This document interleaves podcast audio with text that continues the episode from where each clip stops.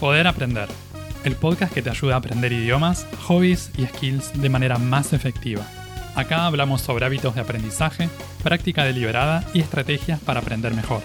Mi nombre es Walter Freiberg y te invito a desarrollar tu poder de aprender para alcanzar tus metas personales y profesionales.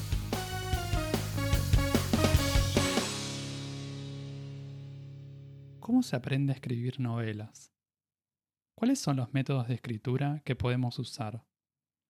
¿Cómo podemos organizarnos para mantener la constancia y completar una historia?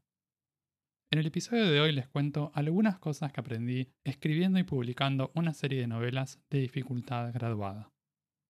Cuando empecé a leer libros como adolescente, uno de los géneros que más me gustaba eran las novelas. Leía cuentos, leía historias breves, nunca fui de leer mucho poesía, y las novelas por alguna razón me gustaban por la extensión que tenían, me gustaba que fueran largas, que tuvieran muchos personajes, que estuvieran desarrollados y las distintas cosas que pasaban a lo largo de una historia.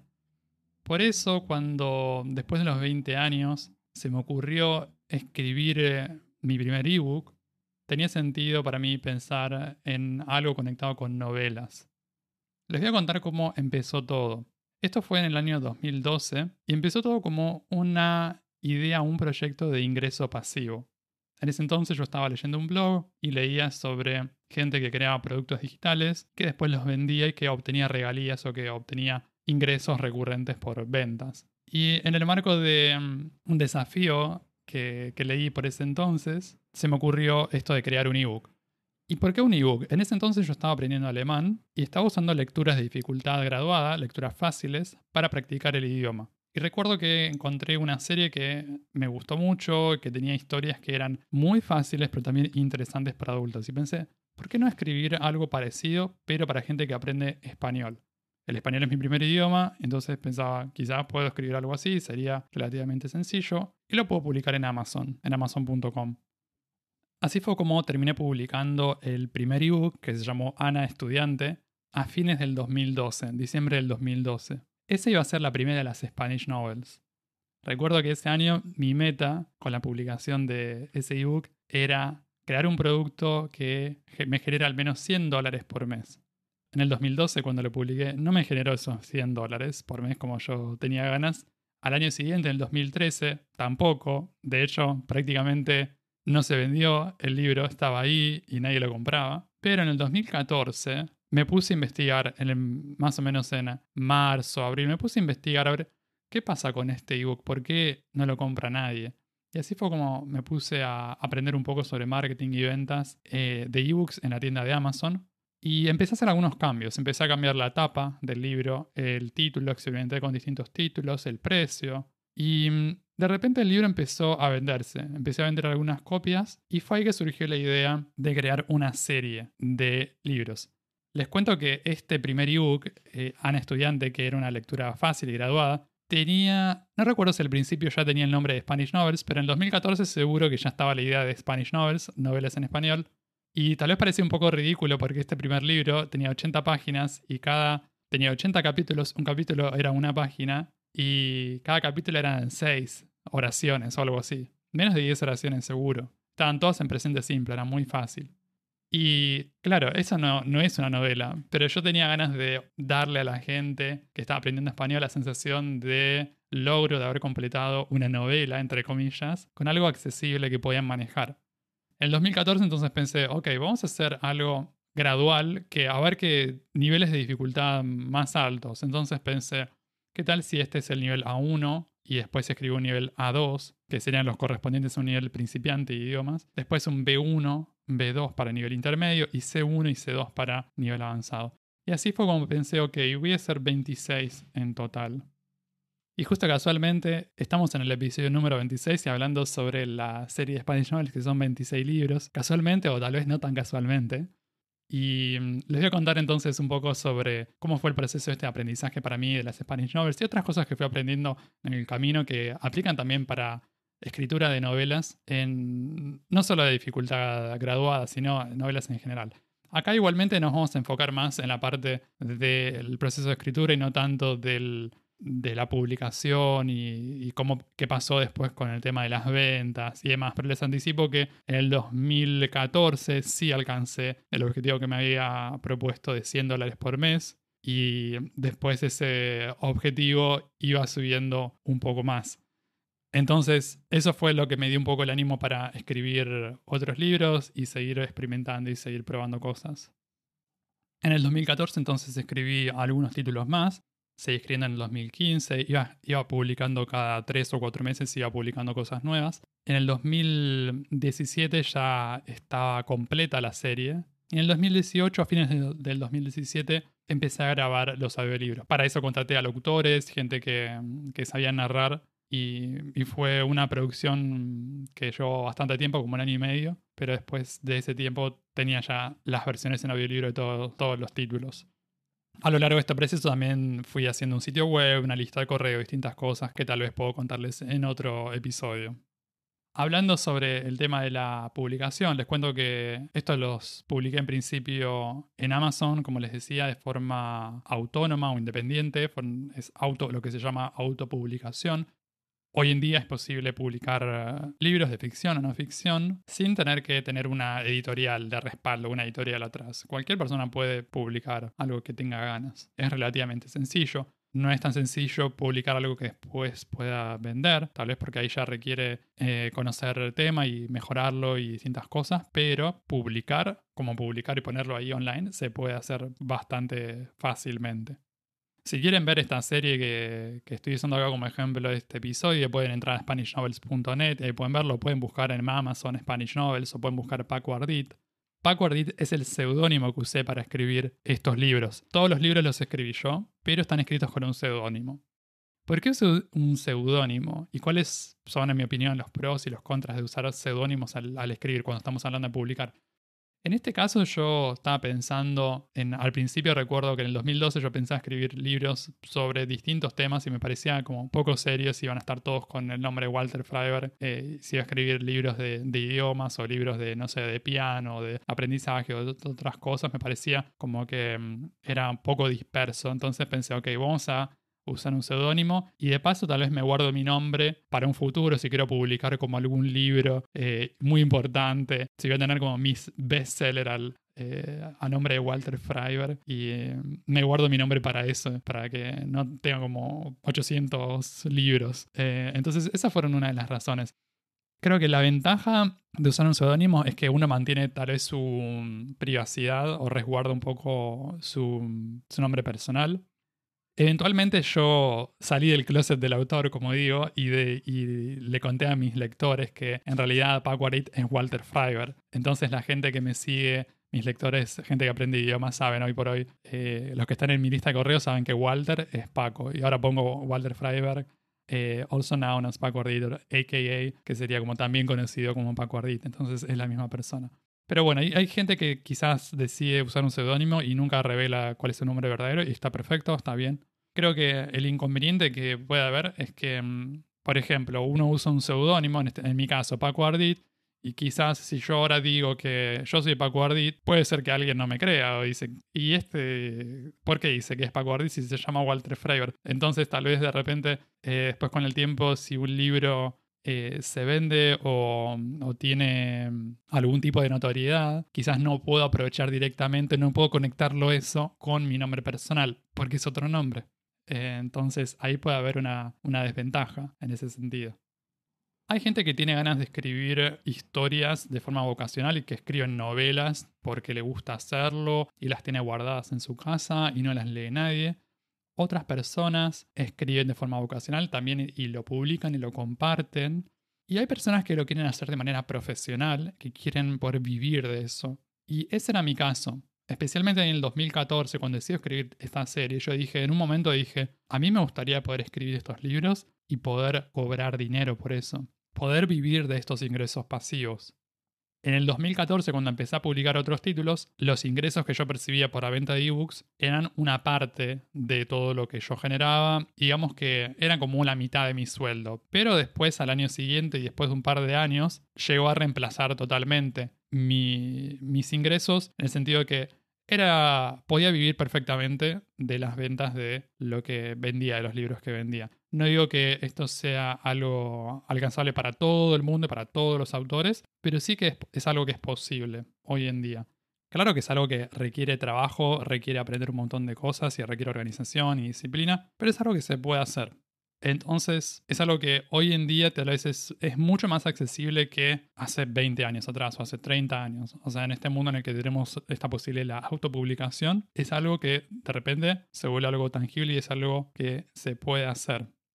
Eso fue un poco el resumen general de mi camino de autopublicación y un poco de la parte de, ventas que quería mantenerlo como en el mínimo porque la idea de este episodio es hablar más sobre el proceso de escribir novelas, sobre mm, cuáles son los métodos o cómo es que uno aprende y puede desarrollar habilidades para escribir, en este caso, de una historia larga, una novela.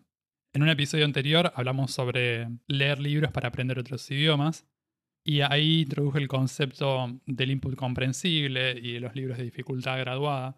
Resulta que el mundo del aprendizaje de idiomas es bastante conocido, bastante común esto de leer libros fáciles, después leer libros intermedios, después leer libros avanzados. Ir avanzando de nivel poco a poco. Les cuento que en mi caso yo usé ese mismo método, pero para escribir. Y esto fue una decisión deliberada, fue una decisión muy consciente. Yo dije, a mí me gustaría poder escribir novelas y me gustaría poder ayudar a la gente que está aprendiendo español, pero no tengo experiencia, si bien tenía experiencia como lector, haber leído muchas novelas y haber leído literatura, no tenía experiencia escribiendo y no sabía cómo armar las historias. Entonces dije, ¿cuál es la manera más fácil de empezar con esto? Y fue un poco también por eso que terminé arrancando con los libros A1 que tenían páginas de eh, capítulos de una página y que tenían seis, seis, oraciones por página cortas y solo presente simple. Era una forma, por un lado, estaba ofreciendo un producto que era muy fácil y muy accesible para el que estaba empezando a aprender español y quiere practicar un poco desde el principio, desde cero, pero también era algo fácil para mí. Me lo estaba haciendo fácil a mí para empezar. Entonces, ese fue como mi proceso de aprendizaje. Así como aprendí a leer en otros idiomas de forma gradual, también aprendí a escribir en español, en este caso, de forma gradual. Eventualmente la serie la dividí en seis niveles, como les dije, A1, A2, B1, B2, C1 y C2. La letra A corresponde a principiante, la B corresponde a intermedio y la C corresponde a avanzado.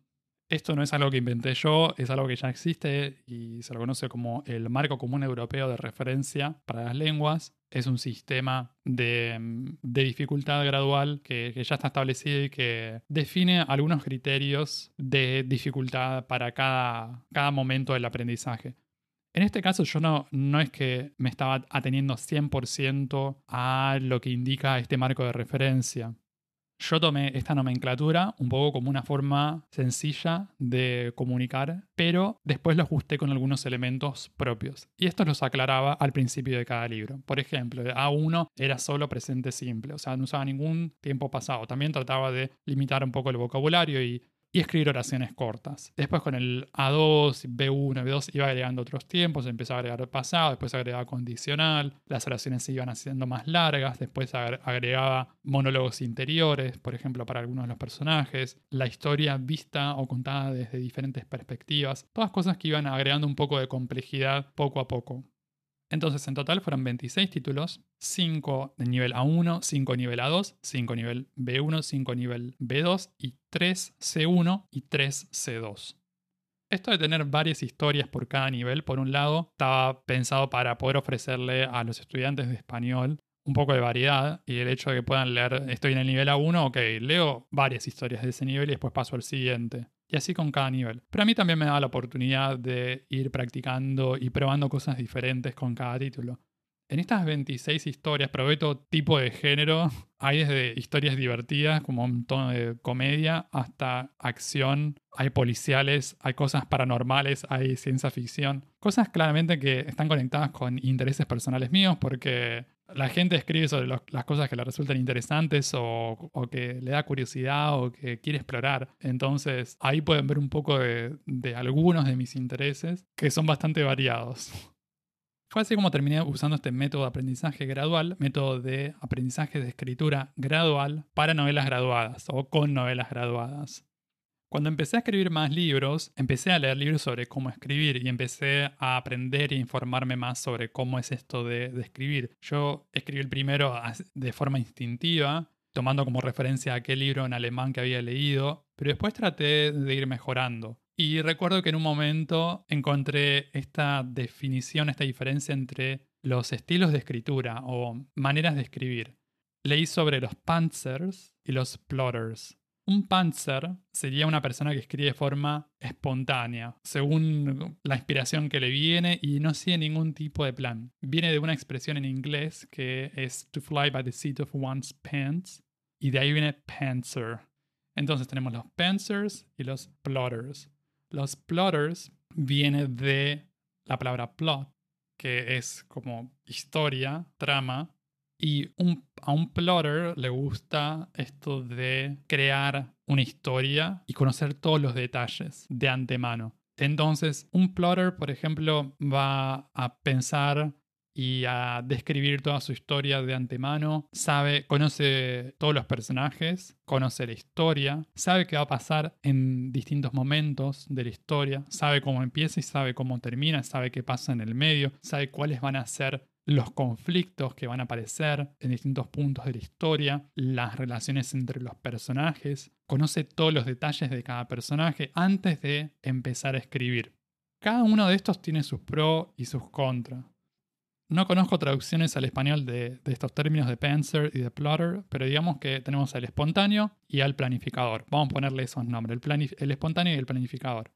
El autor o el escritor espontáneo, la ventaja de este tipo de escritura es que nos da muchísima flexibilidad. Empezamos en un lugar en particular, pero no sabemos por, por, dónde vamos y es una sensación de estar descubriendo la historia. Creo que puede ayudar a mantener el entusiasmo bien alto porque no sabemos qué está pasando y no sabemos qué va a pasar. Entonces, nosotros como autores somos los primeros en sorprendernos o en disfrutar de, esa historia porque lo vamos descubriendo a cada paso y es todo una aventura escribir de esa manera.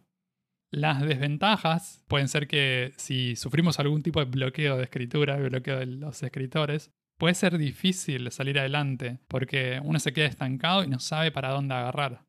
En cambio, con los plotters, con los planificadores, la ventaja es que mm, reducimos mucho este inconveniente del bloqueo de escritura porque ya sabemos qué va a pasar. Entonces, tenemos que detallar bien el plan, tenemos que crear el plan, de qué va, de qué va esta historia, quiénes son los personajes, qué pasa dentro de la historia. Existen distintas formas de estructurarlo. Y una vez que tenemos ese plan al detalle, que esto puede ser con más o menos detalle, depende de cada persona, dentro de los que siguen como este estilo de planificadores, es simplemente seguir el plan. O sea, si uno se sienta a escribir, ya sabe qué es lo siguiente. Entonces es simplemente mirar a ver qué pasa acá, bueno, me pongo a escribir y ya. Es menos probable que uno se quede trabado. Por eso la gente que mm, escribe, que tiende a ser planificadora, suele terminar los libros más rápido, suele escribir o completar las historias en menos tiempo, porque el proyecto es mucho más, el proyecto de escritura es mucho más ágil, tiene menos, menos trabas en el medio. El inconveniente puede ser que tal vez si en el medio de la escritura hay algo que, no nos gusta, no nos sentimos cómodos con algo que, habíamos planificado de antemano, es difícil cambiarlo, porque quizás a veces un cambio en, ese, en ese punto implica volver a planificar todo de vuelta. Entonces esa puede ser tal vez una desventaja. Les cuento cuál es mi elección personal. Yo soy muy planificador. Cuando descubrí que se podía planificar un libro, de repente fue como sentí una, cosa como de liviandad y de, y de tranquilidad enorme. Porque mm, me sentía mucho mejor con esto de, de, saber para dónde voy que con la idea de ir navegando ahí a tiendas y, escribir. Esto es una decisión y una elección súper personal y seguramente va conectada con algunas cosas de personalidad, formas de ser, preferencias simplemente de una persona. A mí me gusta planificar cuando escribo, me gusta planificar también otras cosas. Entonces, en este caso, el hecho de, poder tener como las fichas de personajes y saber exactamente qué iba a pasar en la historia, con distinto nivel de detalle y tener todo ya organizado, por un lado, me daba tranquilidad y me ayudaba a avanzar en las historias, pero también de alguna forma me, servía como para organizar mejor eh, también desde un punto de vista pedagógico o de transmisión del idioma. porque mm, con el tiempo después, ya en realidad ya lo empecé a hacer tal vez cuando estaba en, en el A2 o en el B1, a más tardar, me di cuenta de que era importante tener algún tipo de plantilla y saber exactamente cuál era el nivel de dificultad que tenía que manejar en cada libro en cuanto a la extensión, en cuanto a los tiempos de verbo, en cuanto al vocabulario, distintos elementos. Entonces, el hecho de poder organizar la historia lo combiné un poco con esto de organizar la dificultad del, idioma. Por eso para mí tenía sentido y se veía como más agradable esto de planificar de antemano. Entonces, los primeros libros los escribí de forma espontánea y después ya no sé si fue con el, tal vez los, de A2 creo. O sea, tal vez cuando iba por el quinto o sexto, ahí ya estaba de lleno en la fase de, de planificación. Una cosa importante para poder escribir una novela es tener un hábito de escritura. Hay autores que escriben todos los días, hay autores que escriben algunas veces por día o algunos durante algunos meses, pues tienen pausas a lo largo de los años en los que estuve escribiendo esta serie yo probé diferentes cosas, pero en líneas generales lo que me funcionaba en general era tener como periodos de varios meses de escribir y después hacía una pausa y después volvía. Entonces no es que estaba escribiendo constantemente, pero hay muchos autores que sí, que lo tienen como una disciplina y que escriben todos los días, ya sea una cantidad de palabras o una cantidad de, de horas determinada, que vamos a hablar un poco de eso más adelante. Creo que una cosa que me ayudó bastante en, esto de sostener hábitos de escritura, al menos durante trechos de tiempo, fue saber de antemano qué es lo que iba a escribir. Y tener los títulos elegidos o tener las historias elegidas de antemano. Y saber también que tenía el objetivo este de completar 26.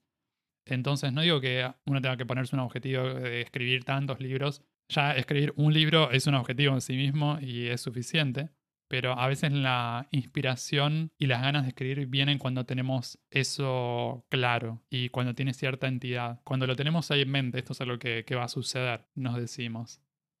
En el momento que yo pensé esa serie de 26 libros, para mí a ella tomó entidad. Era una cuestión de tiempo simplemente que se materialice, pero yo sabía que iba a suceder. Y estaba convencido de que eventualmente iban a estar todos esos libros escritos y que iban a estar publicados, toda esa serie, también yo pensaba, esto es algo muy bueno, esto es algo muy útil para la gente que está aprendiendo español. Más allá de la finalidad que tenía en este caso, que era ayudar a la gente a aprender idiomas, pero si uno escribe una novela que leen hablantes nativos del idioma, seguramente va después siempre eh, estudiantes que leen para practicar. Pero tal vez en ese caso tenemos otras metas, otros objetivos, queremos comunicar algo transmitir algo, compartir algo, a veces puede ser entretener y mm, creo que es importante poder conectar con eso para, para poder mantener las ganas y el deseo de seguir escribiendo. A la hora de llevar un registro y de crear un hábito, aunque sea por varios meses o varias semanas, mientras dure el proceso de escritura, creo que está bueno tomar como referencia ya sea una cantidad de palabras o cantidad de tiempo por día, que suele ser horas. Esto es parecido a lo que vimos en el episodio también de leer libros en otros idiomas. Ahí hablamos sobre el, registro y el traqueo de tiempo medido en páginas o en minutos ¿no? u horas. Entonces, ¿cuántas páginas leí hoy o cuántas horas leí o cuántos minutos leí hoy? Y al momento de escribir lo podemos medir en palabras, que tal vez es un poco más preciso que decir páginas, porque a veces varía según el tipo de página, el tamaño de la página, el tamaño de la fuente, el tipo de fuente. Entonces, palabras es más preciso en este caso. Podemos decir, ok, voy a escribir 2.000 palabras por día, voy a escribir 500 palabras por día, lleve lo que lleve. Si termino las 2.000 palabras en 2 horas, genial, si me llevan 5 horas, bueno, lleva 5 horas. Otra forma sería decir, voy a escribir, voy a sentarme a escribir durante dos horas por día o durante una hora por día. Llegue lo que llegue. Tal vez en una hora escribo 200 palabras, tal vez en una hora escribo 800. Pero es una forma de, de medirlo y de regularlo y que nos permite mantener cierta continuidad. A mí lo que más me funcionó personalmente es lo de tener una cantidad de palabras. Cuando estaba escribiendo los últimos libros, por ejemplo los, del nivel C, C1 y C2, escribía las fases en las que estaba escribiendo, escribía 2.000 palabras por día. 2.000 palabras por día, si lo hacen durante un mes entero son 60.000 palabras. Es difícil estimar esto de la cantidad de palabras y cuántas páginas después van a ser, pero digamos que como algo general, si tenemos 60.000 palabras en un libro formato estándar, tal vez son, pueden ser entre 200 y 250 páginas. Depende del tamaño de la fuente, también depende del tipo de fuente.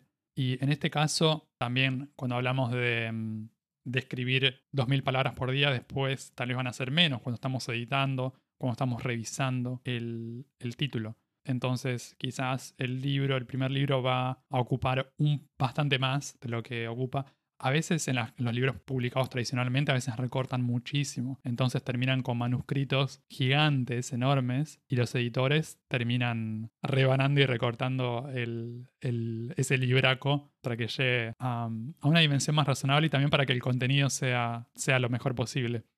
Con respecto al tema de la creación de mundos y la creación de personajes, cuando estuve aprendiendo sobre todo este tema, recuerdo que un libro que me gustó mucho era el del método Snowflake, que mm, consistía básicamente en tomar, empezar con una unidad muy pequeña e ir complejizándola y agrandándola. Entonces, yo empezaba con una oración que después se expandía a un párrafo y después a una página.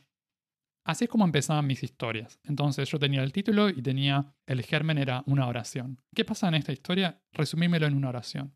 Después, extendeme eso a un párrafo. Decímelo en una página entera. Entonces, a partir de, ese modelo, iba creando las divisiones en distintas escenas y como partes grandes, y después así iba armando los capítulos, qué pasaba en distintos capítulos, o de acá a acá va a pasar esto, del capítulo este a este capítulo va a pasar esto otro. Y así fue como me lo fui diagramando. Esto lo llevaba organizado todo en Evernote. Ahí me hacía, tenía un, un, archivo ahí por cada libro, por cada título, y ahí es donde tenía ya después, eventualmente tenía una plantilla en el que podía ingresar ahí cuál era la versión de una oración, la de un párrafo, la de una página. Ahí empezaba también a escribir em, los personajes, em, objetivos de personajes, distintos conflictos, cómo se relacionaban entre los personajes. Usaba incluso también una planilla de cálculo, tenía Google Sheets, y tenía una planilla de cálculo con características físicas y em, socioeconómicas, personalidad, un montón de cosas de cada personaje. Tenía tal vez, no sé, como 30 filas o algo así. Muchísimos detalles, o sea, desde altura, color de piel, color de ojos, color de pelo, ingresos, trabajo, personalidad, em, miedos, conflictos, deseos, un montón de cosas, bien detallado. Y todo esto yo lo tenía preparado lo tenía armado antes de empezar a escribir la novela. Entonces yo ya conocía a mis personajes, yo ya sabía quiénes eran cada uno. Y esto, sin duda, a mí personalmente me ayuda muchísimo para ir armando las historias y para ir tejiendo todo.